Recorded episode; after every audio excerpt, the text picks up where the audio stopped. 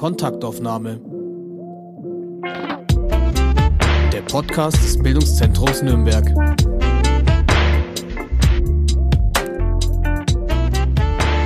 Hallo, mein Name ist Grażyna Wanat und ich spreche heute mit Soziologin Dr. Claudia Globisch. Dr. Claudia Globisch studierte Soziologie, Germanistik und Philosophie an der Friedrich-Alexander-Universität Erlangen-Nürnberg und an der Duke University, North Carolina, USA. Mhm.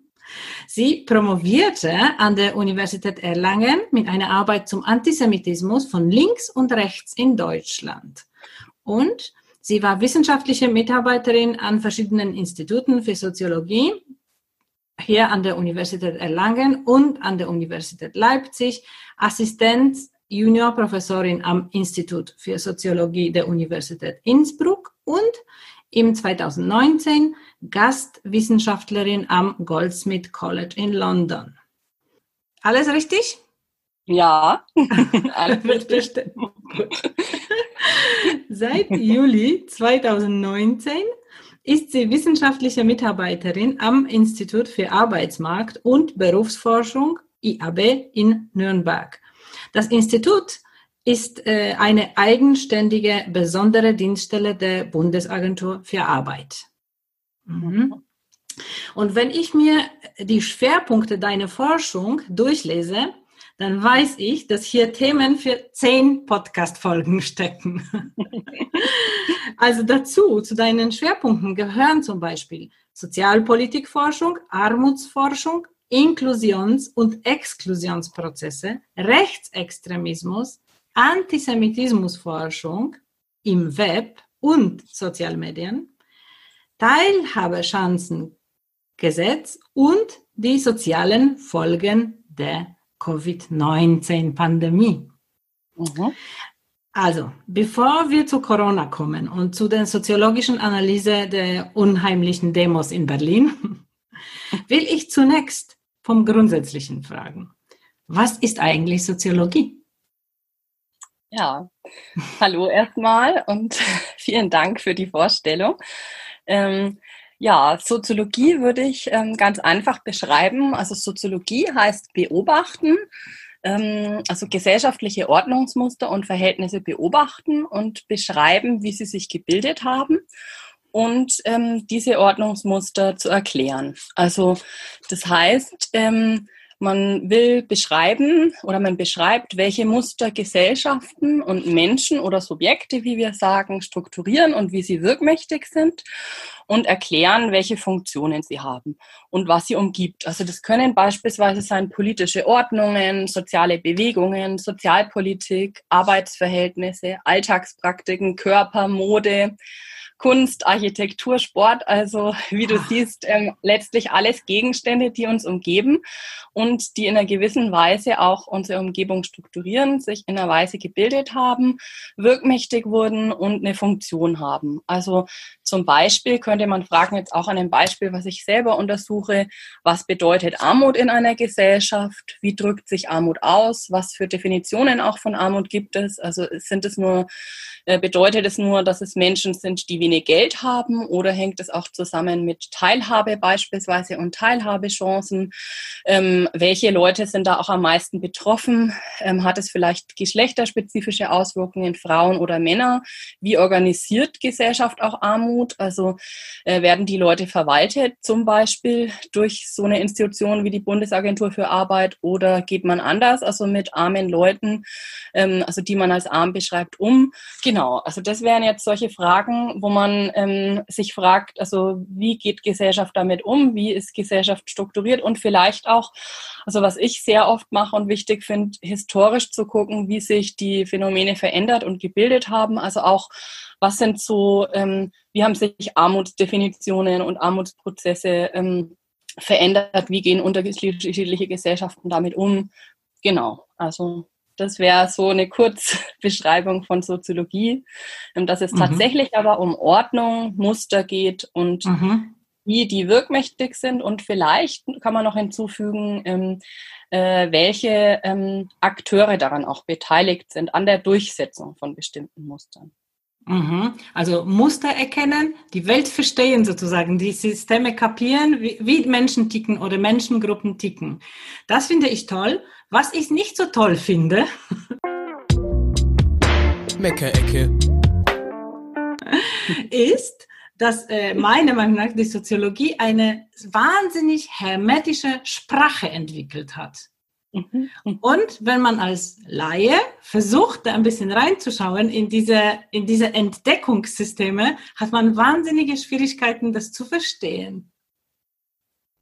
Ja, also ich gebe dir einerseits absolut recht. Ähm, die Soziologie hat eine eigene Sprache und ich würde sagen, also nicht nur die Soziologie hat eine Sprache, sondern es gibt also verschiedene Theorien innerhalb der Soziologie, die wieder ganz eigene Sprachen haben. Also wenn ich mir anschaue, so ganz besonders die Systemtheorie, die beispielsweise Begriffe hat, die also auch nicht äh, von allen verstanden werden, die nicht mit der Systemtheorie arbeiten, nur als Beispiel. Und in dem Sinne verstehe ich deine Bedenken oder deine Kritik absolut.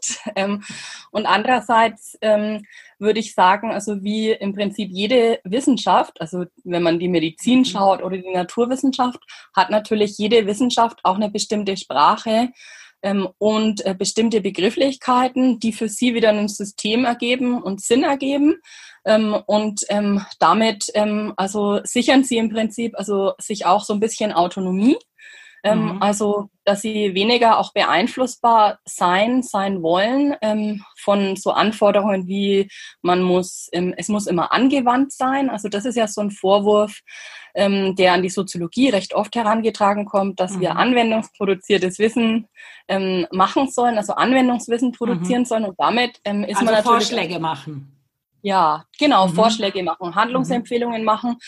Und ähm, das kann man natürlich machen aufgrund, auf Basis von Forschungsergebnissen.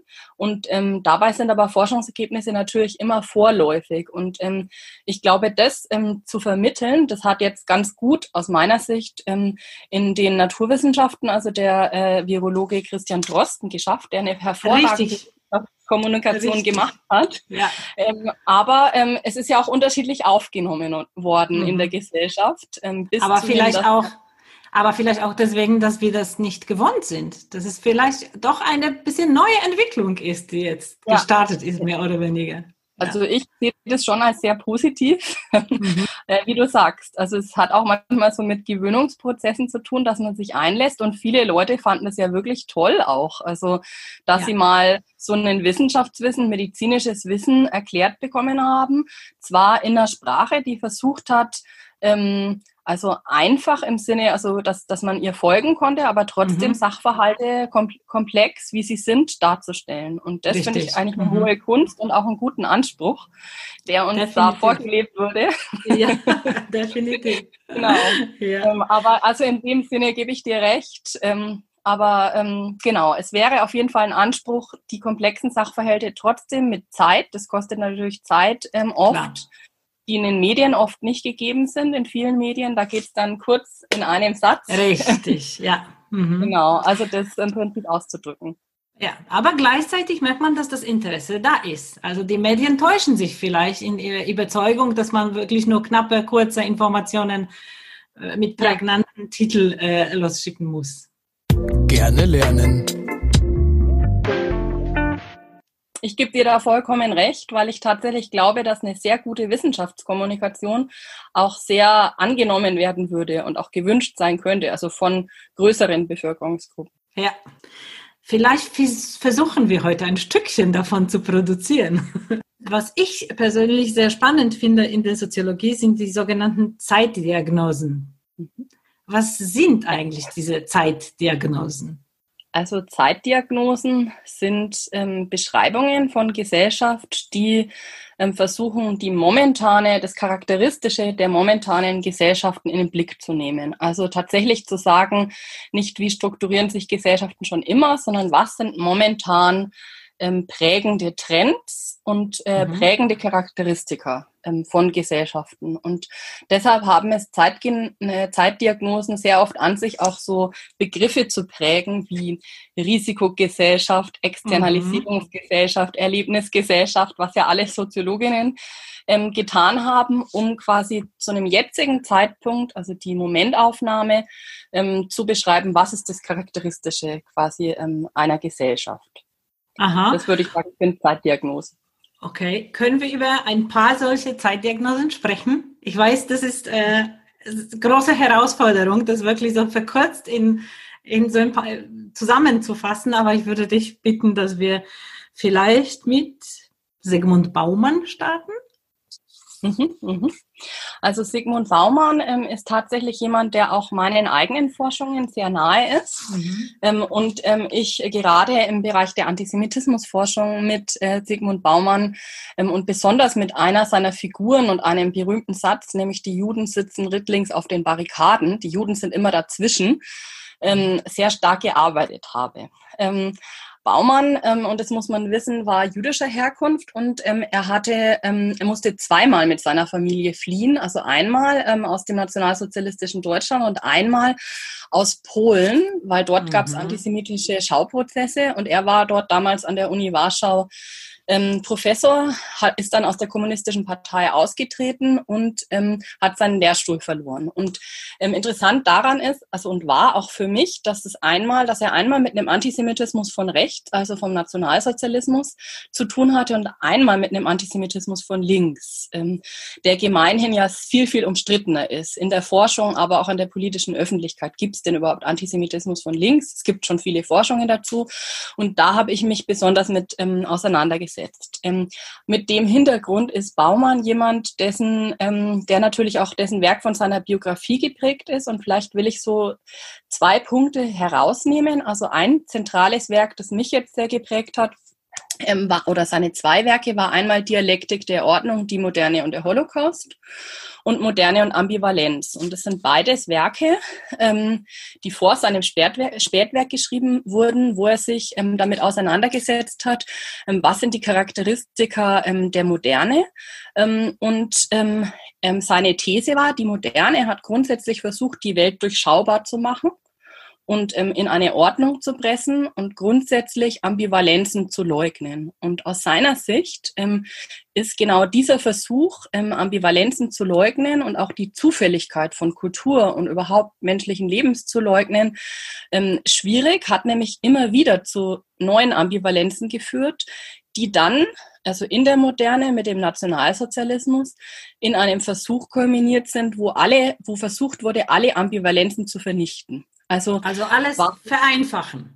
Alles vereindeutigen, vereinfachen und ähm, alle Ambivalenzen auslöschen. Und für ihn mhm. selbst war die Moderne also kein Fortschrittsprozess, kein eindeutiger Fortschrittsprozess. Und ich würde sagen, da sind sich sehr viele Zeitdiagnosen äh, Diagnosen einig. einig ähm, mhm. Also er beschreibt im Prinzip die Moderne, ähm, die war geprägt von dem Willen nach Ordnung, nach Vereindeutigung, nach Reinheit, nach aufgeräumten Gemeinschaften. Und ähm, aus seiner Sicht ähm, war der Glaube an Technik und Bürokratie und Rationalität ähm, kennzeichnend für die Moderne, aber ähm, hat eben auch ähm, mit seiner Logik der Vereindeutigung und der Auslöschung von Ambivalenz zu solchen Systemen wie dem Nationalsozialismus geführt. Und aus seiner Sicht ist es jetzt auch ein möglicher Pfad der Moderne ähm, und ähm, die, den äh, die europäische Aufklärung einschlagen konnte und der auch möglicherweise wiederholbar ist. Also so war seine These. Mhm. Und ähm, er schloss dann damit an, dass er meinte, erst die Postmoderne, die er nach der Moderne als Zeitalter quasi ver, verortete, die hat quasi Schluss gemacht mit der Vereindeutigungspraxis aus seiner Sicht ähm, und ähm, hat eben nicht diese vereindeutigende, übersichtliche Welt mehr schaffen wollen, Ambivalenzen zugelassen. Und ähm, genau, also das würde ich sagen, das sind so seine, das ist so seine zentrale These, ähm, aufbauend jetzt auf diesen zwei Werken. Mhm. Und, ähm, und interessant eben an diesem, an diesem Werk ähm, von Sigmund Baumann, auch an dieser äh, Zeitdiagnose, war tatsächlich, dass er ähm, äh, ganz gut beschrieben hat, welche Rolle da auch Antisemitismus und die Juden mhm. spielen, die er im Prinzip ähm, immer dazwischen, also so als Ausdruck von Ambivalenz auch beschrieben hat. Also als Ausdruck mit mhm. verschiedenen Zugehörigkeiten von Ambivalenz mhm. und die, die immer auch in der Konstruktion rittlings auf den Barrikaden saßen, also sozusagen und da ähm, sozusagen so eine Figur des Dritten, also ein Dazwischen quasi darstellten im Antisemitismus. Ähm, mhm. Und da haben viele Antisemitismus-Theorien, unter anderem habe ich auch damit gearbeitet in meiner Dissertation, da angegriffen und eben gezeigt, dass tatsächlich die Konstruktion der Juden im Antisemitismus sie immer außerhalb der nationalen Ordnung, außerhalb einer klassifikatorischen mhm. Ordnung mhm ähm, verortet und als etwas mhm. Drittes von jenseits von wir und sie, jenseits mhm. von ähm, nationalen Kollektiven verortet. Und das kann man empirisch ganz gut zeigen. Also ähm, ich habe mir das angeguckt von 89 bis 2009, aber äh, die, die Theorie, auf die ich mich da bezogen habe, ähm, Klaus Holz, der das quasi für ähm, den nationalen Antisemitismus ab Anfang des 19. Jahrhunderts gemacht hat, der hat es auch nochmal in den historischen Texten nachge äh, nachgezeichnet. Und ich finde, dazu war Zygmunt Baumann oder war Zygmunt Baumann eine sehr, so diese Figur war einfach eine sehr inspirierende, auf die viele dann auch in der Antisemitismusforschung ähm, auf äh, mhm. angedockt haben. Ja, ich durfte Sigmund Baumann einmal live erleben in Polen zu ah, ja. Ende seines Lebens, wo er nochmal schon wieder also am Ende seines Lebens hat es schon wieder in Polen erlebt, dass er vor jeder Lesung oder vor jeder Veranstaltung wirklich heftige äh, Demos mhm. gegeben hat von Rechten gegen ihn.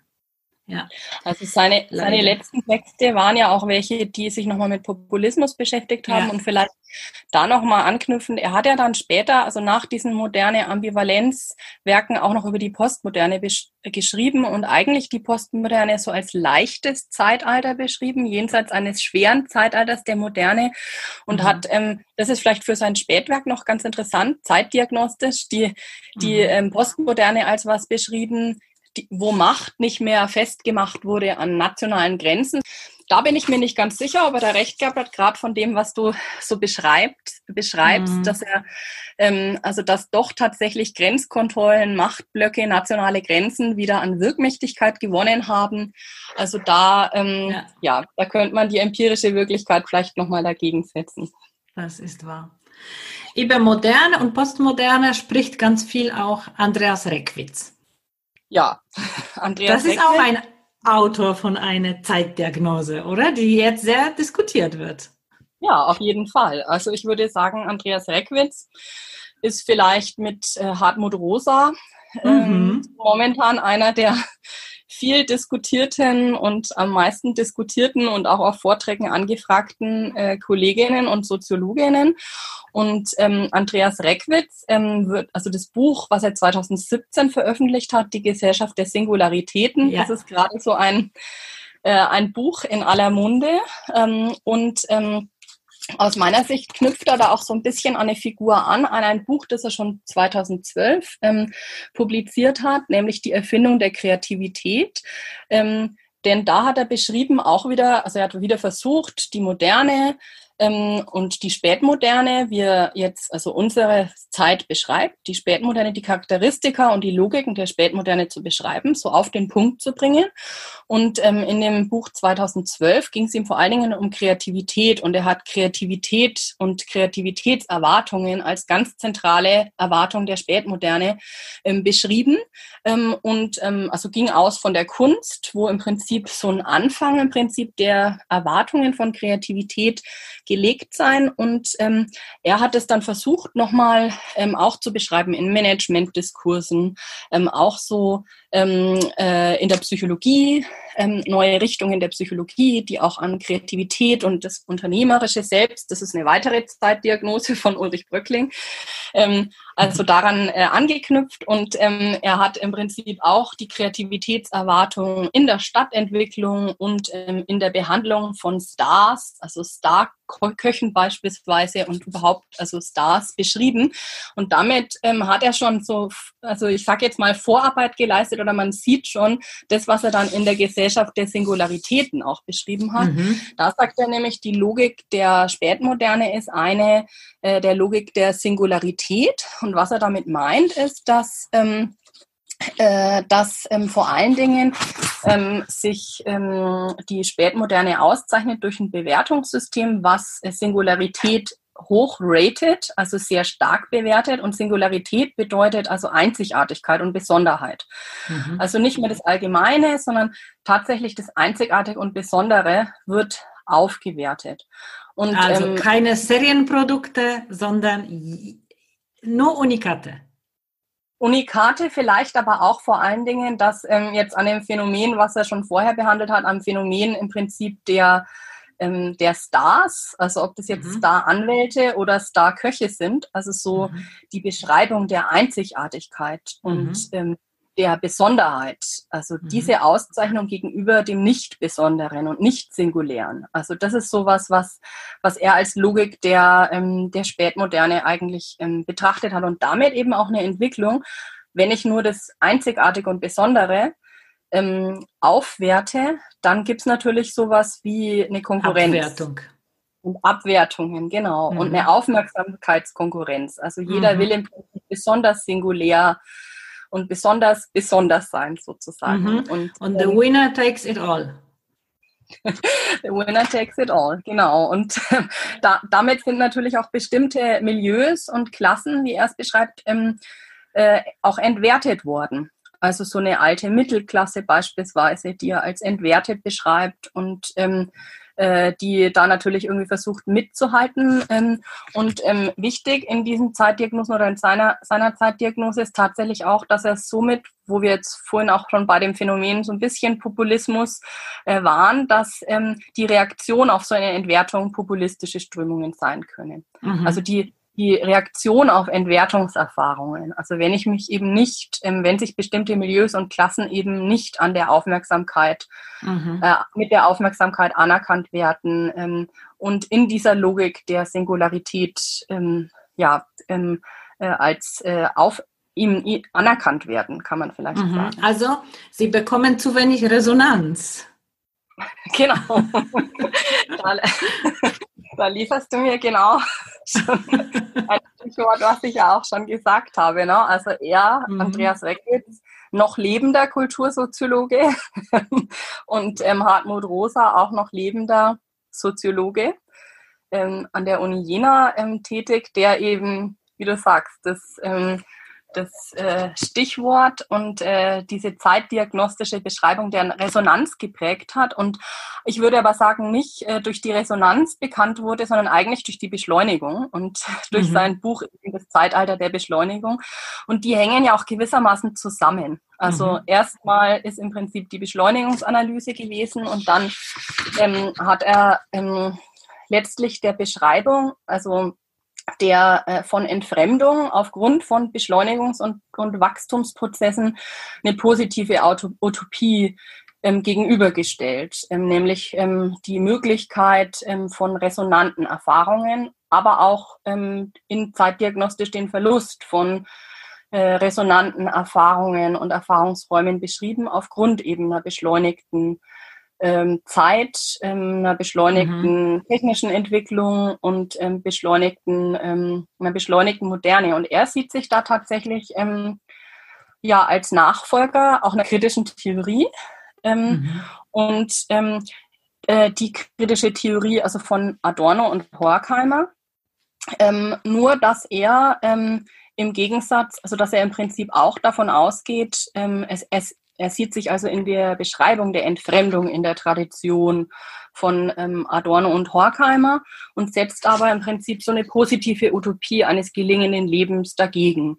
Ähm, und ähm, entwirft, das entwirft er im Prinzip mit dem Begriff der Resonanz, ähm, mhm. wo ähm, für ihn die klare Referenz also ein gutes Leben ist, mit gelingenden Beziehungen zwischen Subjekten, also Menschen und der Welt.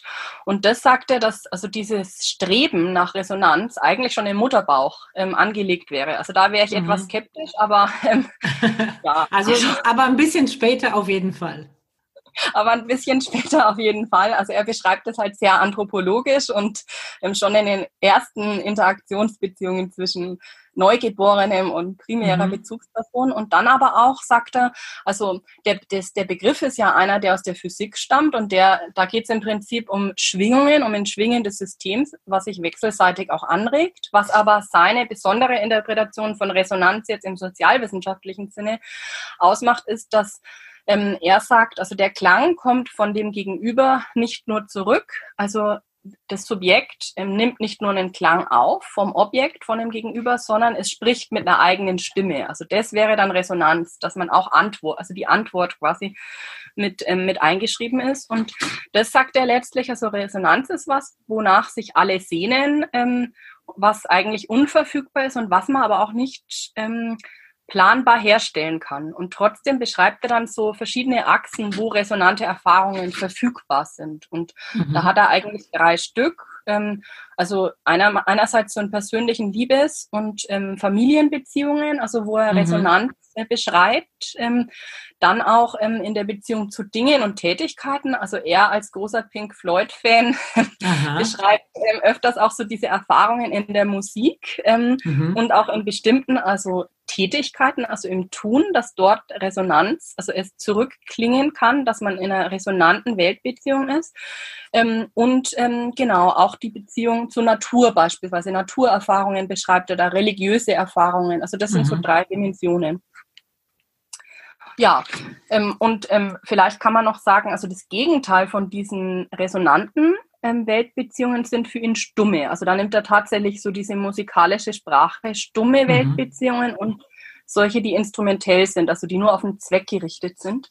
Ähm, und ähm, äh, vielleicht um diese Zeitdiagnose ähm, vielleicht in mhm. einem Satz zusammenzufassen. Also er sagt, dass die Moderne eigentlich ähm, ein Versprechen geliefert hat, dass wir ein gelingendes Leben und in dem Sinne auch aus seiner Sicht, dass es sowas wie Resonanz erfahren können, aber gleichzeitig unterläuft sie ihre eigen, eigenen Bedingungen eben mit einer Entwicklung, die nur auf Wachstum und Ressourcensteigerung ausgerichtet mhm. ist. Also in dem Sinne beschreibt er auch wieder so einen ähm, ja nicht rein fortschrittsorientierten ähm, linearen Prozess der gesellschaftlichen Entwicklung, also in äh, in der Moderne und in die Spätmoderne hinein, sondern einen, der im Prinzip über Wachstum und Ressourcensteigerung eigentlich das unterläuft, was sein Versprechen ist, nämlich einerseits Resonanz und andererseits auch Autonomie.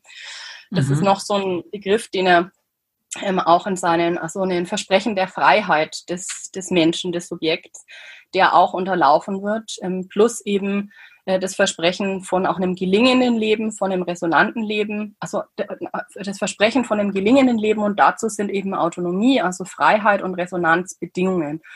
Und mhm. ähm, dann hat er, weil du vorhin sagtest, ähm, ja, ähm, die Soziologie und Handlungsempfehlungen ähm, mhm. und äh, Utopien, also das hat er tatsächlich ähm, auch in dem Resonanzbuch ähm, da hat er verschiedene Utopien auch formuliert oder Handlungsmöglichkeiten, wie sich ähm, politische ähm, und wirtschaftliche Verhältnisse verändern könnten, um eben diese resonanten Erfahrungen äh, nicht zu unterlaufen. Und da hat er diese Idee des bedingungslosen Grundeinkommens mhm. Ähm, zur Ermöglichung auch von Selbstgestaltung der eigenen Lebensverhältnisse ähm, darauf referiert und ähm, gleichzeitig die Idee einer Postwachstumsgesellschaft, also einer, die auch also solidarische Unternehmen beinhaltet und eben nicht dieser permanenten Steigerungslogik und äh, äh, Wachstumslogik unterlaufen ist. Und in Jena, also haben dort Hartmut Rosa und mit zwei weiteren Kollegen, also Klaus Dörre und Stefan Lessenich, so ein Postwachstumskolleg auch gehabt und den Begriff Postwachstumsgesellschaft mhm. ähm, auch ähm, gewissermaßen geprägt. Also das heißt, da sind dann viele Ideen entstanden, wo auch mit äh, sozialen Bewegungen zusammengearbeitet wurde und verschiedene Ideen und ähm, ja, Utopien von einer gelingenden Gesellschaft, also einer Postwachstumsgesellschaft auch entworfen wurden. Und zweitens, was ich noch ganz interessant finde, also Hartmut Rosa hat auch ein Buch geschrieben, die Resonanzpädagogik. Mhm. Ähm, vor allen Dingen, wenn man selbst auch Kinder hat, beschäftigt man sich ja, also ich zumindest, ähm, auch mit äh, ja, Möglichkeiten auch der Entfaltung und Entwicklungsmöglichkeit von Kindern und pädagogischen Institutionen. Und da hat er eben auch so ähm, ja die Möglichkeit auch von Resonanzräumen, ähm, die oft natürlich auch an gute, aus seiner Sicht, Lehrerinnen ähm, mhm. gebunden sind, die diese Resonanzräume quasi schaffen. Ja, aber in dem Sinne geht er da so ein bisschen auch in die Handlungsempfehlungen hinein und mhm. ja, ist auch ein sehr beliebter und gefragter Vortragender deshalb. Ja, der, äh, Andreas Reckwitz macht jetzt auch Vorschläge. Also, und ich, äh, ich denke, die, äh, diese Zeitdiagnosen schließen sich nicht aus. Die sind äh, teilweise sehr komplementär, oder?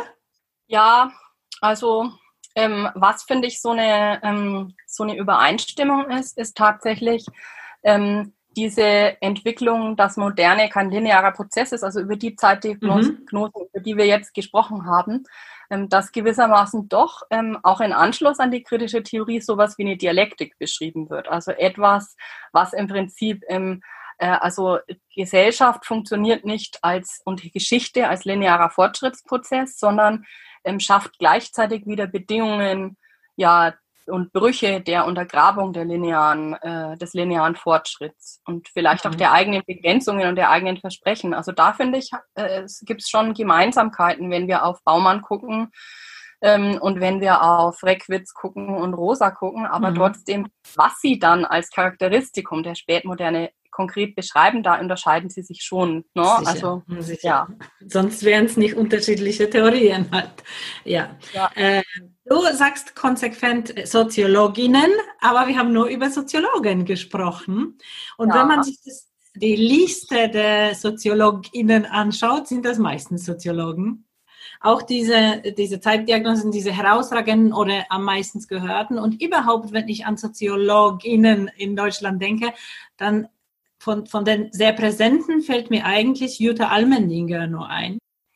Ja, also ich, ich, ich gebe dir absolut recht, dass viele ähm, Zeitdiagnosen, die besonders berühmt und bekannt sind, auch von Männern stammen. Aber wenn wir uns jetzt mal anschauen, beispielsweise, also Ulrich Beck ist ja auch so ein mhm. Zeitdiagnostiker, der den Begriff der Risikogesellschaft ähm, geprägt ja. hat und dessen Frau, Elisabeth Beck-Gernsheim, äh, war eigentlich eine, also mindestens genauso also hat genauso viel geschrieben, hat sogar viele Bücher mit Ulrich Beck zusammengeschrieben, das ganz normale Chaos der Liebe, hat besonders eben auch auf Familien, Geschlechterverhältnisse den Fokus gelegt und ist ja auch jetzt interessant für den lokalen Kontext, weil sie ja Professorin an der Uni Erlangen war. Ja. Ich selbst habe noch bei ihr studiert, ähm, mhm. also habe ein Seminar bei ihr belegt und dann als Kollegin mir kurzzeitig auch mal das Büro mit ihr geteilt, weil sie ja immer gependelt ist nach München. Ähm, und die war schon eine Person, die ähm, also sehr viel im Bereich Familien, Geschlechterverhältnisse, Fernliebe, Fernbeziehungen, Paarsoziologie, also da doch einen interessanten Beitrag geleistet hat. Und ich würde sagen, also das ganz normale Chaos der Liebe, das ist tatsächlich schon eines, ein sehr viel übersetztes und viel ähm, mit hohen Auflagenzahlen ähm, äh, beschriebenes ähm, Werk. Dennoch hat sie auch immer wieder beschrieben, wie äh, die Konkurrenzsituation zu ihrem Mann war, dass sie oft viel mhm. weniger wahrgenommen wurde als Soziologin. Eindeutig, eindeutig, ja. Ja, obwohl man wirklich sagen muss, also äh, dass sie herausragende Forschung gemacht hat zur Geschlechtersoziologie und auch zum Beispiel sowas, da, da hält sie heute noch Vorträge zu ähm, Reproduktionsmedizin. Also ich habe den Be mhm. Begriff künstliche Befruchtung, also In-vitro-Fertilisation, das erste Mal im Studium bei ihr gehört. Ähm, und mhm. da beschreibt sie auch so Probleme wie eben äh, von Leihmutterschaft und von Ausbeutungsprozessen von Leihmüttern ähm, und ähm, wie im Prinzip auch so dieser Prozess der künstlichen Befruchtung organisiert wird, was er für was es auch für Fallstricke gibt. Ähm, also das ist so ein Punkt und ähm, geschlechtersoziologisch hat sie schon so diesen ähm, diese ähm, so diesen Gedanken dass Frauen sehr stark für den sich kümmern Bereich, für den Care-Bereich äh, zuständig sind ähm, und ähm, das aushandeln müssen auch mit dem Anspruch auf ein eigenes gestaltendes Leben. Also dafür war sie sehr bekannt, aber du hast total recht. Also sie ist da auf jeden Fall weniger rezipiert als ihr Mann. Mhm. Jutta Almendinger, klar, ist noch so eine prominente, sich immer wieder äußernde, auch ja gerade ähm, wieder stark äußernde äh, Person, was jetzt die Folgen, sozialen Folgen der Covid-19-Pandemie angehen. Mhm.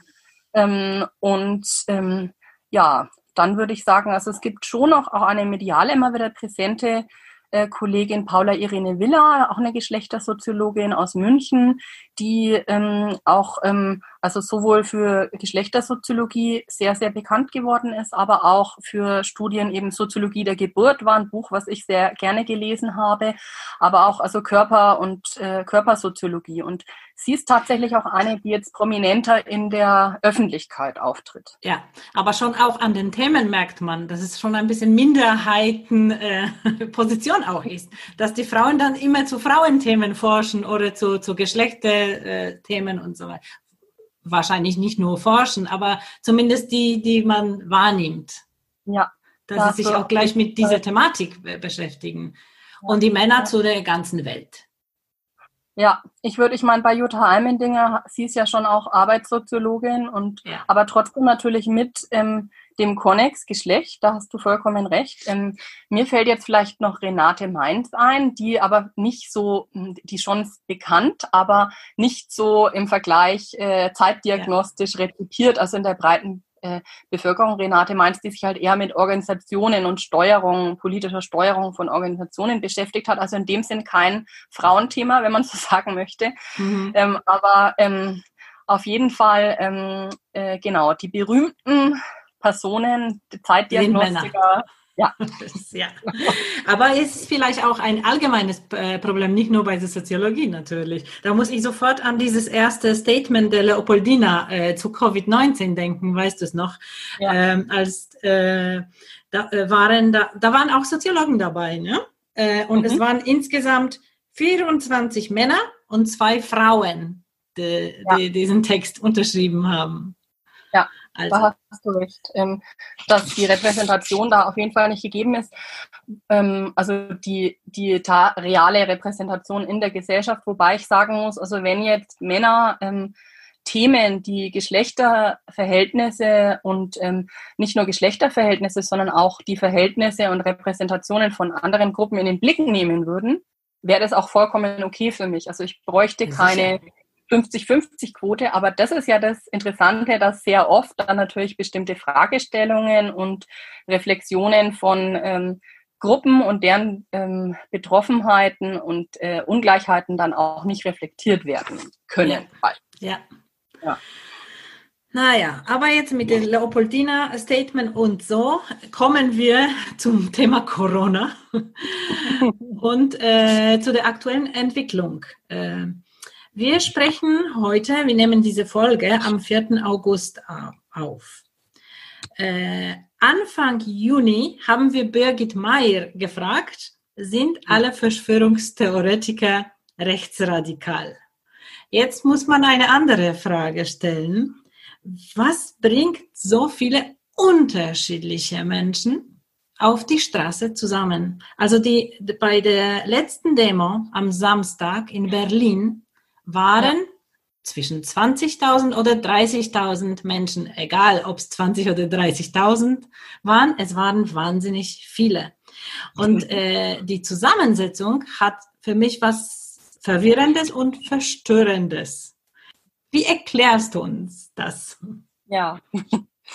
Ja, also ich stecke da tatsächlich gerade recht tief drin in den mhm. einzelnen Social-Media-Kanälen der unterschiedlichen Gruppierungen, die ähm, auf ähm, den Demonstrationen, also am 1. und am 29. August in Berlin, mhm. unter dem Motto auch Widerstand ähm, auf die Straße gegangen sind. Ähm, und ähm, es gibt ähm, bislang von den Teilnehmerinnen der Demonstration, das muss man vielleicht vorweg schicken, noch keine ausreichenden Forschungen, also was mhm. das alles für Teilnehmerinnen sind ähm, und also keine Quanti- und Quali-Studien, wie auch. Also natürlich hat ja. man die dort ähm, nicht interviewt. Ähm, es gibt einzelne Kolleginnen, die das gemacht haben, aber ähm, es gibt natürlich Studien, ähm, die die Einstellungen der Bevölkerung sich angucken. Mhm. Ähm, äh, auch in der Corona-Zeit, also das Wissenschaftszentrum und äh, die Uni Erfurt und die Uni Mannheim, die auch ähm, äh, Fragen zu Demokratieerfahrung, zur Befürwortung von Masken und von Gesundheitsschutzmaßnahmen, zum mhm. Krisenmanagement der Gesellschaft gestellt haben. Und da kann man sagen, und das finde ich wichtig vorwegzuschicken, dass ähm, tatsächlich, ähm, also der Teil, der da auf die Straße gegangen ist, auch wenn man jetzt sagt, es sind 40.000, ne, unter ein Prozent, also ein marginaler Teil noch der Gesellschaft ist. Also das ist das Erste. Und mhm. dass also von der Mehrheit der Bevölkerung die, das Krisenmanagement der Gesellschaft und die Krisenmaßnahmen als positiv bewertet werden. Also die also Politik wird. Mhm. Genau, die Politik im Prinzip. Und mhm. es gibt dann so unterschiedliche Studien eben von den Universitäten und einzelnen Forschungsinstituten. Und ähm, da ist tatsächlich, also die bewährt, dass die Maßnahmen angemessen waren. Das ist, schwankt mhm. natürlich und war ähm, also im März höher als jetzt. Also ist tatsächlich mhm. gesunken, aber es sind trotzdem über 50 Prozent. Ähm, und äh, es gibt dann noch so 17 Prozent der Personen, die sogar härtere Maßnahmen, also der Bevölkerung, die härtere Maßnahmen befürworten mhm. würden. Also in dem Sinne, das finde ich wichtig voranzuschicken um das auch so ein bisschen einzuordnen und zu relativieren. Aber natürlich sind es selbst vom 1. bis zum 29. in Berlin 20.000 äh, Leute mehr auf der Straße. Also eine Mobilisierung ja. hat geklappt, eine Radikalisierung mhm. hat geklappt. Und das, was man eben anhand der Parolen und anhand der Bilder und Sprechgesänge und anhand der ähm, äh, Social-Media-Kanäle der einzelnen Gruppen und Einzelpersonen sehen kann, ist tatsächlich eine Radikalisierung und Gemeinsamkeiten. Mhm. Ähm, und ähm, Gemeinsamkeiten kann man schon sagen, also es drückt sich eine diffuse ähm, Unzufriedenheit also mhm. aus in allen Beiträgen ähm, der mhm. Personen und, ein, und, und, Veranstalterinnen und einzelnen Gruppen. Man ähm, könnte sagen, dass sie unterschiedlich unzufrieden sind, mit unterschiedlichen Sachen unzufrieden sind, aber das treibt sie zusammen auf die Straße? Das treibt sie zur Straße, das treibt sie auf die Straße, aber ich würde noch nicht mal sagen, ähm, mit unterschiedlichen Dingen unzufrieden, mhm. ähm, sondern ähm, tatsächlich unzufrieden gegen die da oben. Mhm. Ähm, also okay. wer das im Einzelnen immer genau ist, ähm, mhm. wird nicht immer äh, also ausbuchstabiert, aber gegen irgendwas sowas wie Eliten, gegen die Regierung mhm. und ganz klar gegen ähm, die Maßnahmen, ähm, gegen die Regeln und äh, Krisenmaßnahmen, also letztlich Corona-Schutzmaßnahmen, die die Regierung erlassen hat. Also das ist schon sowas, was in allen ähm, allen ähm, Gruppen und bei allen Einzelpersonen äh, thematisiert wird. Also es gibt die da oben und es gibt mhm. die da mhm. unten und die da unten sind die Opfer und die da oben sind die Täterinnen. Und wir, also die Leute, die protestieren, gehören zu den Opfern, zu den, mhm. zum Wir und das ist das Volk. Also das wird tatsächlich als Volk beschrieben äh, durch die Gruppen sehr unterschiedlich hinweg, weil es gibt ja viele rechte Gruppen, die einen ganz klaren ethnischen Volksbegriff haben, wo ganz klar ist, wer dazugehört und wer nicht. Das wird mhm. nicht bei allen anderen ausbuchstabiert. Aber selbst bei ähm, dem Pressesprecher der Querdenker, also der Veranstalterinnen, ja. ähm, Teil, also Teilveranstalterinnen der Demonstrationen, Stefan Bergmann, der hat in seinen Twitter-Profilen schreibt er, warnt er vor der Vermischung der Rassen. Und wenn ich erstmal äh, überhaupt mhm. einen Rassenbegriff habe, also von der Existenz von mhm. Rassen ausgehe und noch die Vermischung als Gefahr beschreibe, mhm. das ist ein Element, was eindeutig ähm, dem rechten Denken und Rechtsextremismus zuzuordnen ist. Also in dem Sinne ähm, sind es zwar unterschiedliche Gruppen, aber wenn man genauer hinschaut, ähm, und genauer hinschaut, auch was die einzelnen Veranstalterinnen von Querdenken, die sich, und das ist ein weiteres Charakteristikum, immer ja versuchen abzugrenzen von den Rechtsextremen. Also ja. Und von, mhm. Weil auf der Demo waren recht ganz klar rechte Parteien, AfD, NPD, der Dritte Weg, die Identitären, ähm, da der Kopf Martin Sellner aus Österreich, dann war dort äh, Jürgen Elsässer, äh, Chef vom Compact Magazin, also einem, mittlerweile ist seine Facebook-Seite verboten, aber jemand, der vom Verfassungsschutz auch rechtsradikal ähm, äh, eingeschätzt wird und beschrieben wird. Ähm, aber egal, was der Verfassungsschutz sagt, man muss sich einfach nur die, äh, das Compact-Magazin anschauen und dann sieht man eindeutig ein rechtes, völkisches ja. Denken. Ähm, mhm. Also das kann man anhand der Argumente beobachten. Also die Leute waren auf der Demo ähm, und die Leute ähm, opponieren auch gegenüber, die andre, gegenüber den anderen Leuten. Die Veranstalterinnen Querdenken 711 und eben verschiedene Querdenken-Ableger. Querdenken 711 ist ja eine, eine Bewegung, die aus, von Stuttgart ausging, aber eben verschiedene Ableger jetzt auch in Berlin beispielsweise hat. Und äh, dessen Kopf ähm, Michael Ballweg und der Pressesprecher Stefan Bergmann, die haben ja versuchen, sich abzugrenzen von Rechten, von Rechtsextremen und auf deren Bühne und in deren Reden wurde das immer vorausgeschickt. Wir sind nicht antisemitisch, wir sind nicht rechts, wir sind nicht extremistisch, wir sind Demokraten. Da sind ja auch nicht nur jetzt prekarisierte Menschen dabei, sondern Leute, äh, wie zum Beispiel ähm, Weltmeister ähm, ähm, Thomas Berthold, ähm, mhm der ähm, äh, dort auch eine prominente Rede gehalten hat und auch in den Social-Media-Kanälen, also in den freien TV-Sendern der Social-Media-Kanälen ähm, auch Interviews gibt und äh, der auch diese latente Unzufriedenheit beschreibt. Und auch bei diesen Querdenkern, die sich, ähm, äh, also ich nenne sie jetzt diese Querdenker, also bei den Veranstalterinnen und den Leuten, die eben dort gesprochen haben, die sich dem, mhm. Äh, den Veranstalterinnen angeschlossen haben, auch bei denen gibt es im Prinzip die Konstruktion oben die Täter, die Regierung, unten wir. Ähm, mhm. Die Opfer, ähm, das ist im Prinzip das Volk und interessant ist, und da wird es spannend, ähm, dass ähm, bei, auch bei diesen äh, Vorstellung von Gesellschaft herrscht, ähm, die sehr nah oder also nicht nur sehr nah verschwörungstheoretisch ist, indem ja. sie die da oben als welche beschreibt, die etwas im Verborgenen tun, die etwas im Hintergrund mit einem bösen Plan machen.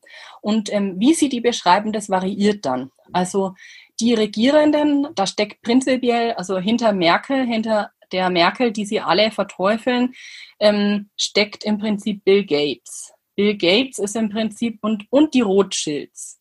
Also mhm. Bill Gates äh, will im Prinzip hat schon vorausgesagt vor Jahren, dass ähm, man äh, dass, dass im Prinzip es diesen dieses äh, Virus, dieses SARS-Coronavirus und eventuell einen Impfstoff gibt. Ähm, das heißt, äh, Bill Gates möchte die Leute impfen und es ist eine panische Angst bei den Leuten, dass es eine Zwangsimpfung gibt. Also es wird schon von der Zwangsimpfung gesprochen, dass die eigenen Kinder zwangsgeimpft werden und man denen Dreck in den Körper schießen möchte, dass man ihnen Chips einpflanzen möchte, damit sie überwachbar und steuerbar sind.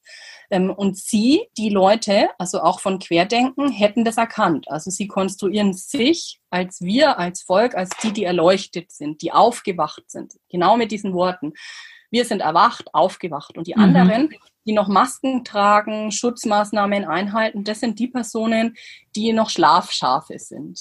Also in dem mhm. Sinne auch schon so eine elitäre Beschreibung. Man selbst überschätzt sich und beschreibt sich als erwacht und aufgeklärt ähm, und hat was erkannt, nämlich wie die Mächte im Verborgenen agieren. Und wenn man sich äh, die einzelnen Social-Media-Kanäle anschaut, dann gehen die Verschwörungstheorien sehr weitreichend. Also es wird gerade im rechten Bereich ähm, oder auch ähm, bei Attila Hildmann, dem berühmten äh, veganen Kochbuchschreiber, Kochbuchschreiber mhm. äh, mhm. Schreiber von veganen Kochbüchern, so muss man sagen. Ähm, und äh, Xavier Naidu ähm, oder auch ähm, bei ähm, rechten Gruppen wie ähm, und, und Kanälen wie Corona-Rebellen beispielsweise. Ähm, da ähm, wer, wird Merkel als Satanistin beschrieben und äh, die auch Kinder essen würde. Und da sieht man also ein weiteres Element, was interessant ist. Auf dieser zweiten Demo in Berlin hat man sehr oft das Zeichen Q gesehen, also QAnon. Mhm. Das ist quasi mhm. eine Verschwörungstheorie, auch die in den USA ihren Ausgang nahm und auch ähm, also im Umfeld von Trump ähm, also vom amerikanischen Präsidenten verbreitet ist. Also da gibt es einige Bilder, wo man sich angucken kann, wo ähm, Sicherheitsmilitärpersonal also mit einem Q auf dem Gürtel oder auf ähm, äh, der Jacke ähm, aufgetreten sind und diese Leute mit dem Q ähm, die äh, mit dem Q, ähm, die glauben eben daran, dass die Eliten, wie auch immer spezifiziert, ähm, äh, geheime Kinderschänderzirkel hätten. Es gibt in einigen Verschwörungstheorien wird gesagt, dass die UNICEF die Kinder liefern würde. Ähm, und ähm, man dann im Prinzip den Kindern, ähm, also die Wettbewerbe zwischen den Kindern ähm, organisieren würde und die Verlierer dann entweder aufessen würde, das Blut von ihnen trinken würde. Ähm, und ähm, genau, also äh, und da wird ähm, Merkel dann beispielsweise auch als Teil dieser Regierung beschrieben, die zum Beispiel auch ähm, also als Satanistin beschrieben wird. In dem Sinne, also ist es schon ein Bild, ähm, auch wenn nicht bei allen diese Erzählung zu QAnon, diese Erzählung zu den Satanisten aufteilt, gehen alle davon aus, dass es manipulative ähm, ähm, Machenschaften gibt, wo meistens irgendwie Bill Gates äh, oder Rothschild irgendeine jüdische Verschwörung dahinter ist, die was Böses wollen, also ein tiefes Misstrauen. Und das ist ganz interessant, ja. Ja, aber in diesem äh, erstaunlichen Bild gibt es auch einen Idolen und das sollte der Trump sein. Ja. Also einerseits die da oben, die uns Böses wollen und der andere da oben, der unser Retter sein sollte. Wie kommt ja. das zu, wie geht das zusammen?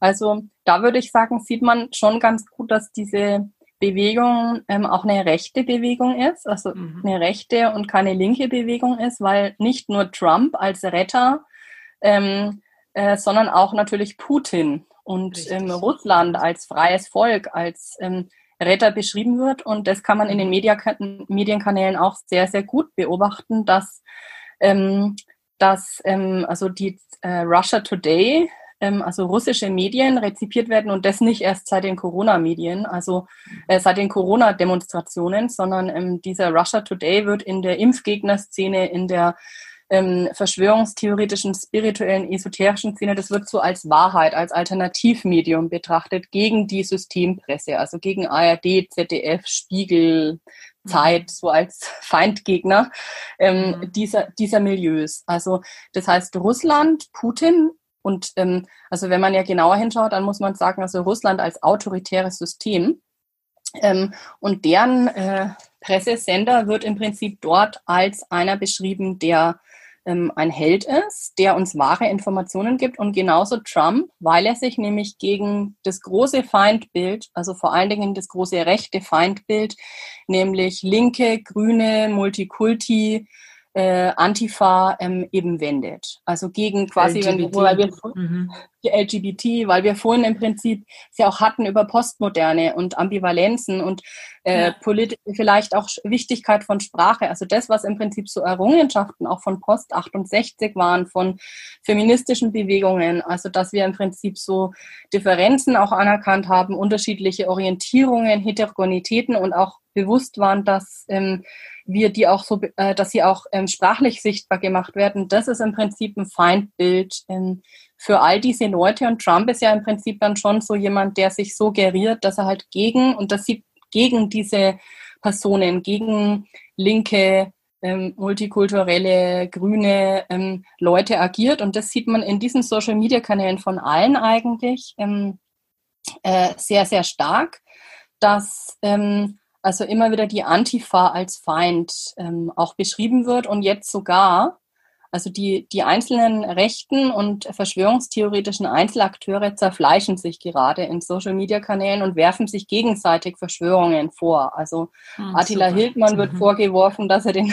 Reichs, äh, dass, dass er mit an dem äh, Sturm ähm, in Anführungszeichen muss man sagen, Sturm auf den Reichstag. Also mhm. das heißt, die, der Versuch der Eroberung des Reichstags mhm. mit Reichsflaggen, ähm, äh, dass er daran mit beteiligt war. Andere wiederum sagen, das ist eine, das war, da waren V-Männer der Regierung dabei, um eine stärkere, härtere Politik ähm, der ähm, Regierung und Polizei zu rechtfertigen. Und jetzt kann man natürlich sagen, bei Querdenker sind auch irgendwie Ex, waren Ex-Grüne dabei, ähm, bei, Querdenk bei den Querdenker-Veranstalterinnen, die sich abgrenzen ähm, von, ähm, von äh, also den Rechten, von den Corona-Rebellen, von der AfD, von äh, Richtig, weil von, ja, weil genau. diese Erklärung greift mir trotz allem ein bisschen zu kurz. Wenn man sich diese Demos anschaut, da sieht man ganz viele Regenbogenflaggen zum Beispiel oder ja. wirklich typisch linke Symbole oder Rasta, äh, Rasta-Locken oder meditierende eindeutig linke, also Multikulti. Es gab sogar, ich habe äh, so ein Video gesehen, zum Beispiel äh, eine ganze De Delegation der Polen mit der polnischen Fahne, die wirklich beklatscht wurden, auch, die gehören auch zu uns sozusagen. Also Multikulti pur.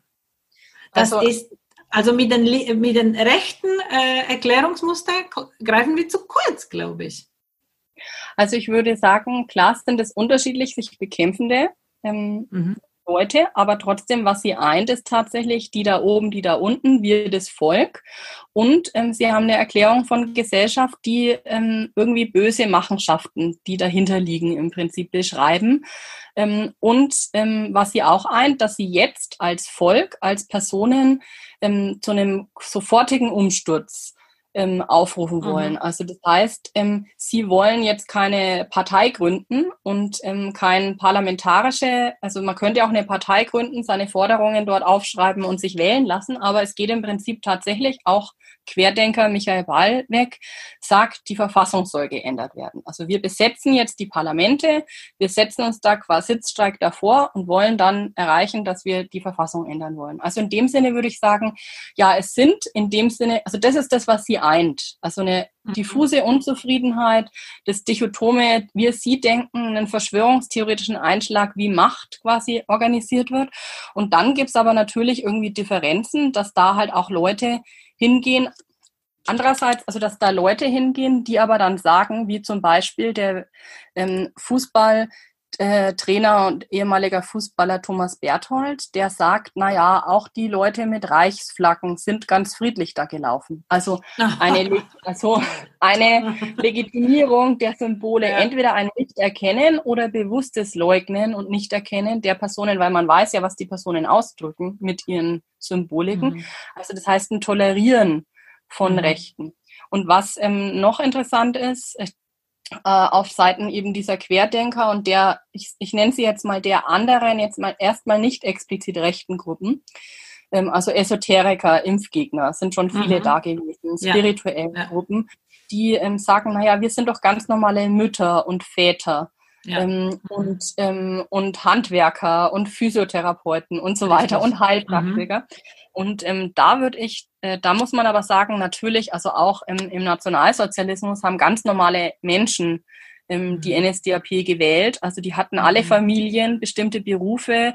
Ähm, das heißt also die Berufsbezeichnung und das, dass man Familie hat, bedeutet noch nicht, dass man frei mhm. von der politischen ähm, Ideologie wäre. Aber das ist eine ja. Strategie, sich quasi als normal und als harmlos äh, darzustellen. Und genauso agieren sie, dass sie sagen, naja, die Rechten, das ist halt auch ein Ausdruck ähm, die ähm, mit den Reichsflaggen, also das ist O-Ton Thomas Berthold, ähm, die sind auch ganz friedlich nebenher gelaufen und mhm. ähm, wir sind aber nicht rechtsextrem, weil sie Rechtsextremismus eben verstehen als die Nazis, die ähm, äh, Juden äh, äh, vergast haben, antisemitisch sind und den Nationalsozialismus herbeigeführt haben. Aber dass auch rechtes Denken bedeutet, ähm, dass ähm, ich ähm, Migrantinnen als Gefahr betrachte, machen eben manche. Stichwort Stefan Bergmann, der von der Vermischung der Rassen warnt. Nicht mhm. alle, mhm. aber ne, das hat man ja. auch dabei. Ähm, dann auch gleichzeitig, dass man so ähm, einen äh, Freiheitsbegriff, der sehr, sehr stark individualistisch auch gedacht ist. Also sobald ich im Prinzip eine Regel der Regierenden habe, ähm, äh, äh, also sobald ich eine Regel auferlegt bekomme, ähm, fühle ich mich in meiner Freiheit eingeschränkt. Und das ist mhm. ja das, was ganz, ganz viele formulieren. Und da würde ich dir schon recht geben, dass es da bestimmt auch Gruppen und Einzelpersonen gibt, die eine latente Unzufriedenheit haben mhm. und sich, und vielleicht kann man es so sagen, politisch nicht repräsentiert fühlen. Genau. Also, ja. Also bestimmt super interessant für Soziologen, unglaublich interessant. Ich denke, es ist auch, äh, da wird sehr viel nach Resonanz gesucht in, die, in diesen Massen. Ja. ja. Ja, oder Resonanz vermisst und das ist vielleicht auch für die Politiker müsste es schon interessant sein, auch nicht nur für Soziologen. Was führt eigentlich dazu, dass, dass sich doch relativ so viele Menschen so wahnsinnig unzufrieden fühlen? Oder was fehlt? Mhm. Äh, was für mich auch sehr interessant ist, für meine eigenen pseudosoziologischen Beobachtungen, ist äh, diese äh, äh, Entdeckung der Esoteriker als Gruppe im Moment. Also man, man wusste immer, die gab's, die gab's und man hat sie, oder ich zumindest, habe ich sie immer was, etwas, also etwas sympathisch harmloses wahrgenommen. Mhm. Und jetzt auf mhm. einmal sehe ich sie, muss ich sagen, mit anderen Augen. Und wenn man das ein bisschen äh, überlegt, ist das eigentlich eine Gruppe, die sich gegen Wissen sperrt. Ja. Gegen Wissenschaft ja. sperrt, gegen Aufklärung und bereit ist eigentlich für eine Alternative, was auch immer, wie auch immer gestaltete Pseudo-Wahrheit wirklich zu kämpfen. Also die Verknüpfung von Esoterik und ähm, Verschwörungsideologie ähm, ist eigentlich eine historische, die gab es bereits vor dem Nationalsozialismus, also im Umfeld der Lebensreformbewegung zum Beispiel, ähm, wo neben Dingen wie eben Freikörperkultur und ähm, Vegetarismus auch ähm, Impfen als äh, Beschädigung des Körpers ähm, und der Natur des Menschen beschrieben wurde. Und ähm, das hat, äh, das entwickelte sich weiter bis eben im Nationalsozialismus in der völkischen Ideologie beispielsweise auch das Impfen ähm, als Beschädigung ähm, des ähm, Volkskörpers ähm, beschrieben wurde. Und ähm, deshalb kann man auch ähm, schon sehr lange, also jetzt nicht unter Corona-Bedingungen und ähm, im Zuge der Corona-Pandemie äh, beobachten, dass ähm, es innerhalb esoterischer, spiritueller Bewegungen, innerhalb der Befürworterinnen alternativer Heilmethoden und Heilpraktiker-Szenen und inner auch innerhalb der Reformpädagogik, die ja auch eine Geschichte hat, ähm, in der ähm, immer wieder auch ähm, völkisches Denken eine Rolle spielte. Also das heißt, auch in, innerhalb dieser Bewegungen ähm, ist eine Verknüpfung zu äh, Verschwörungsdenken und auch völkischem Denken zu beobachten. Es gibt natürlich auch ähm, Bewegungen innerhalb äh, der Reformpädagogik, die sich davon absetzen. Und ähm, das kann man sehen beispielsweise in der Waldorfpädagogik, in der Waldorfpädagogik, die ja auf Rudolf Steiners ähm, Lehre basiert. Ähm, Rudolf Steiner ähm, äh, war ähm, erklärter Antisemit und hat antisemitisches Denken ähm, verbreitet. Darauf wurde sich bezogen.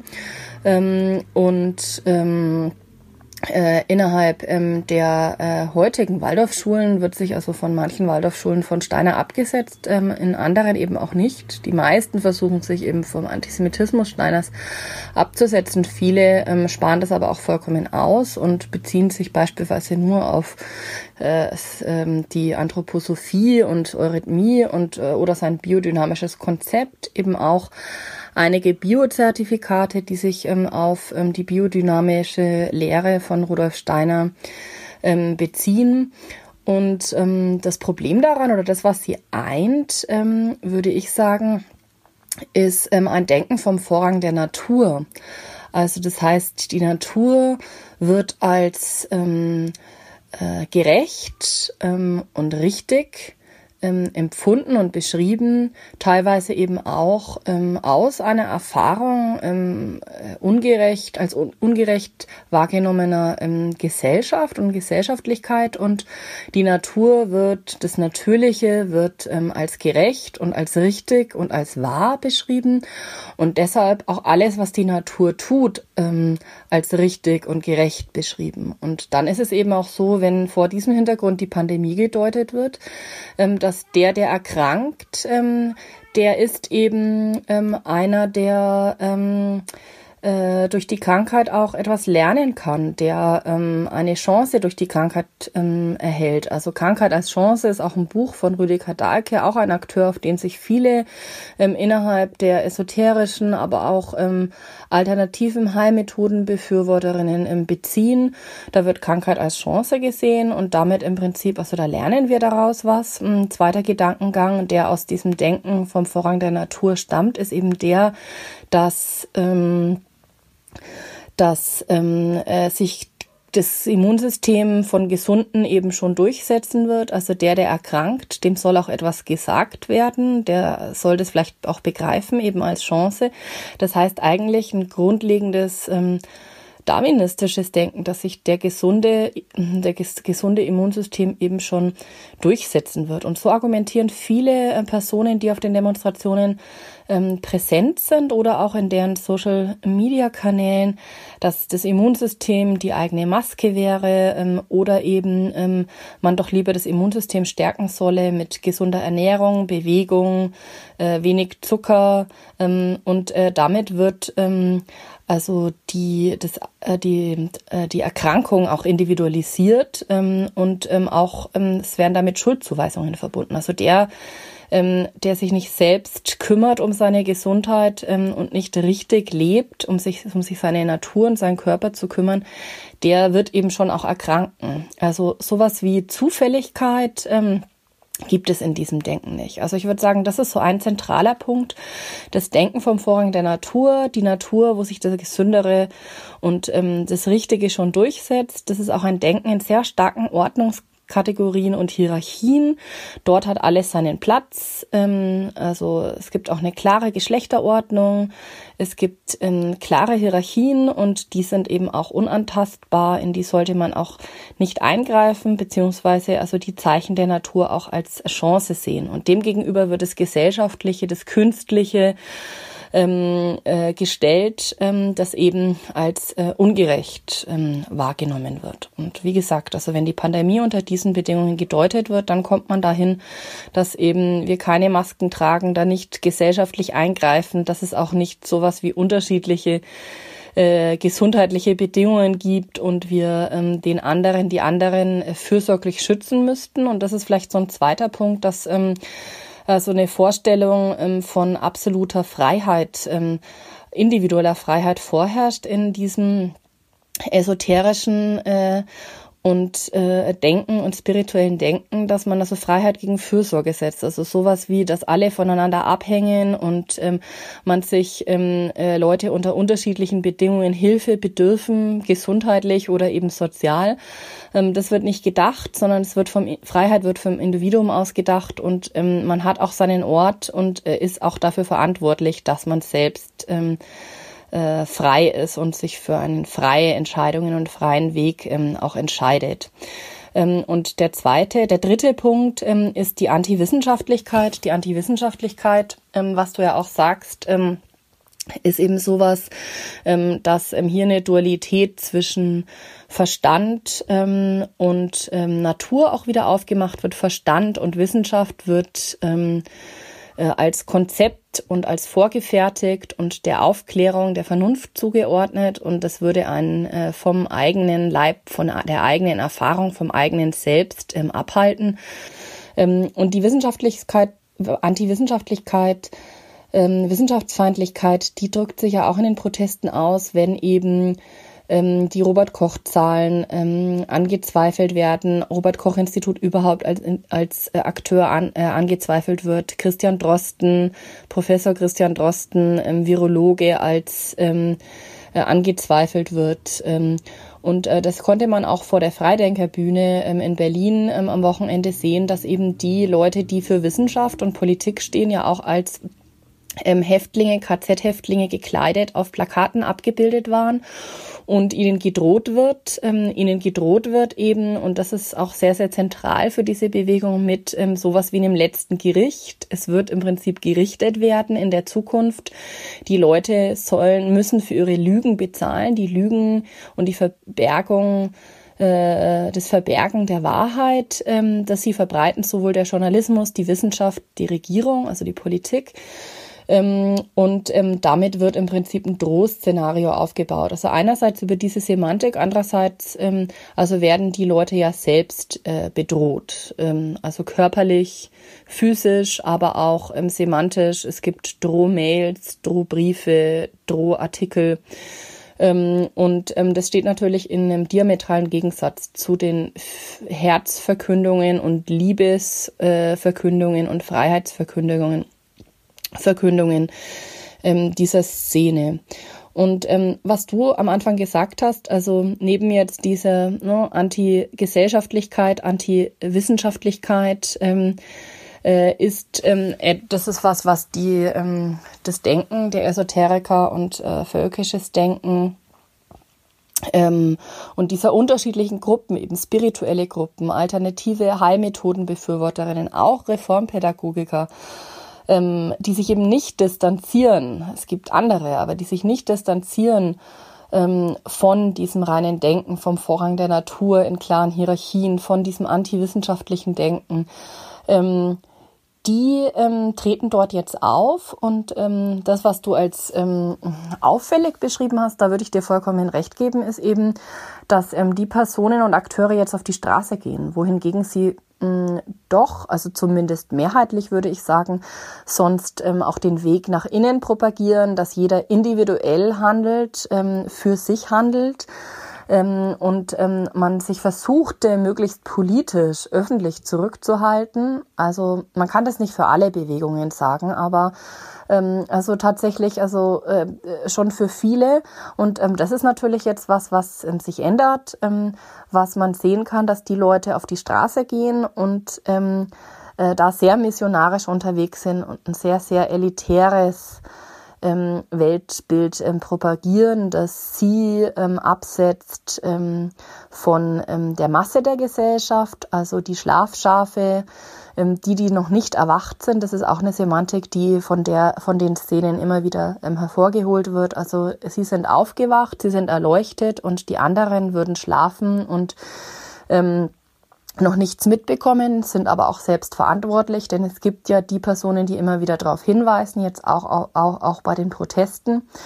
Ähm, also diese elitäre Aufwachensemantik, die ist auch sehr typisch für die esoterischen und ähm, spirituellen Bewegungen ähm, die auch sozialpsychologisch kann man schon ganz gut deuten, dadurch also eine Selbstbild, ihr Selbstbild verstärken, sich selbst versuchen eben als Elite zu erkennen, als Erkennende ähm, und genau, also damit äh, von, von der Masse der Leute ähm, absetzen. Ja.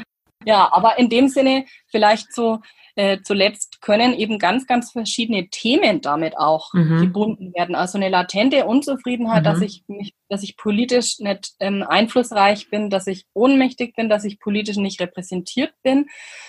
Hm, vielleicht auch durch Arbeitsbedingungen, die aber dann nicht angegriffen werden. Also nicht die Arbeitsbedingungen werden thematisiert, sondern jetzt an so einer Regel wie des Maskentragens ähm, wird so eine Wut und so ein mhm. Ventil quasi frei, dass ich mhm. Masken auf zehn Minuten im mhm. Supermarkt tragen muss. Da entlädt sich im Prinzip die gesamte mhm. Aggression der Unterdrückung, die die Personen quasi empfunden haben und binden eben ganz, ganz viele Themen ähm, mhm. wo viele Leute andocken können. Das würde ich schon mhm. sagen. Das ist nur so ein Katalysator wahrscheinlich. Mhm. Ja, also Katalysator und ich glaube auch so ein Symbol, ähm, weil sie sich ja immer so als erleuchtet und aufgewacht. Mhm. Also das sagen ja alle, wir sind aufgewacht und deswegen unterwerfen wir uns jetzt keinem keiner Regel. Sehr oft werden die Masken ja auch als Maulkorb beschrieben. Mhm. Und die beschreiben sicher jetzt als die, die aufstehen und mhm. die wach sind und die sich nicht vorschreiben lassen und nicht den Mund zukleben lassen. Also deswegen, die Symbolik ist halt auch so sehr stark mit den Masken, äh, was man mhm. damit ausdrücken kann. Mhm. Ähm, und da muss ich tatsächlich sagen, also nicht nur ich, sondern auch, ähm, also das hat man in den sozialen Medien auch die Thematisierung mitbekommen, dass viele Personen auch überrascht waren, also von Leuten in ihrem Umfeld, die plötzlich Posts geteilt haben. Ja. Ähm, Aha. Und im Bekanntenkreis reihenweise, also Freundschaften oder Bekanntschaften. Auf die Probe gestellt werden, zumindest. Ja. Genau, weil das wirklich mhm. so ein spaltendes, polarisierendes Thema ist und man sonst ja. vielleicht in lebensweltlichen Freundschaften nicht immer ähm, ganz trennscharf ähm, die Freundschaften an den Weltbildern und Ideologien festmacht. Natürlich nicht. Mhm. Da immer quasi ähm, Überlappungen gibt, wo man sagt, Mensch, das klammer ich aus, das sehe ich anders, aber ich kann es trotzdem ertragen. Also noch, dass du eher mein mhm. Freund, meine Freundin bist. Ähm, und das ist tatsächlich was, was, ähm, ja, also dass wirklich so eine starke Spaltung und Polarisierung stattgefunden ha hat und sich irgendwie gegenseitig auch Aggression vorgeworfen wird. Und ähm, interessant finde ich schon bei diesen äh, bei dieser Seite der spirituellen Esoteriker, Impfgegner, dass sie ja immer mit einem Herz, mit diesem mhm. Herzsymbol ja, quasi ja. kaufen und sagen, sie wollen nur Liebe und keine Trennung. Das ist ja auch was, was aus dem spirituellen Denken kommt. Mhm. Und dann aber gleichzeitig mit Drohgebärden kommen, wie das letzte Gericht wird da sein. Wirklich, also sehr, wenn man sich die Reden anguckt, sehr, sehr lautstark und mit einer starken Aggression von der Lügenpresse und den Lügnern bis hin mhm. eben zu den Satanisten gesprochen wird. Mhm. Am Anfang hast du die Zahlen genannt und äh, es scheint, dass es trotzdem eine Minderheit in der Gesellschaft ist. Findest du es, diese ganze Entwicklung gefährlich oder eine vorübergehende Schwäche der Demokratie? Oder wie würdest du das ähm, bewerten? Ja, ähm, also gefährlich finde ich tatsächlich, dass ähm, es sehr, sehr viele Andockstellen gibt ähm, und Personen, also sich ohnmächtig und ähm, nicht repräsentiert fühlen. Also wir tatsächlich schon so eine Krise der Demokratie in dem Sinne, dass sich halt bestimmte gesellschaftliche Gruppen, die jetzt ähm, sich ausdrücken, nicht mhm. repräsentiert fühlen. Also, aber die sich jetzt im Prinzip ausdrücken und miteinander vernetzt werden können. Die Rechte mhm. ähm, sah das ja als Strategie, das wurde selbst in den rechten Netzwerken thematisiert, dass das ein zweites Pegida wird, also dass sie ähm, diese Bewegung auch instrumentalisieren können. Ähm, das gelingt, glaube ich, nicht. Ähm, also dass ähm, äh, dazu ist die Heterogenität und also die gegenseitige Verschwörungszuschreibung innerhalb der Gruppen, was ich jetzt so in den äh, Reden und in den im gesamten Social Media Kanälen verfolgt habe, also da äh, da äh, denke ich, ähm, dass ähm, also es nicht gelingt, ein zweites Pegida, eine zweite Pegida-Bewegung daraus zu machen. Dazu ist die Bewegung zu heterogen und ich denke dann auch, dass die Forderungen wirklich eine Verfassung auszuhandeln und vor den Parlamenten zu sitzen, also dann doch nicht alle mittragen, selbst jetzt unter den Querdenkern. Also dass es erstmal zu heterogen ist, trotz mhm. der gemeinsamen auch Feindbilder, mhm. trotz auch gemeinsamer verschwörungstheoretischer Erklärungen trotz so einem reinen homogenen Volksbegriff und so einer Angst vor Gesellschaft und Angst vor ähm, äh, der Regierung und dem Staat, also so eine mhm. anti, so eine wirkliche Angst vor staatlicher Repression.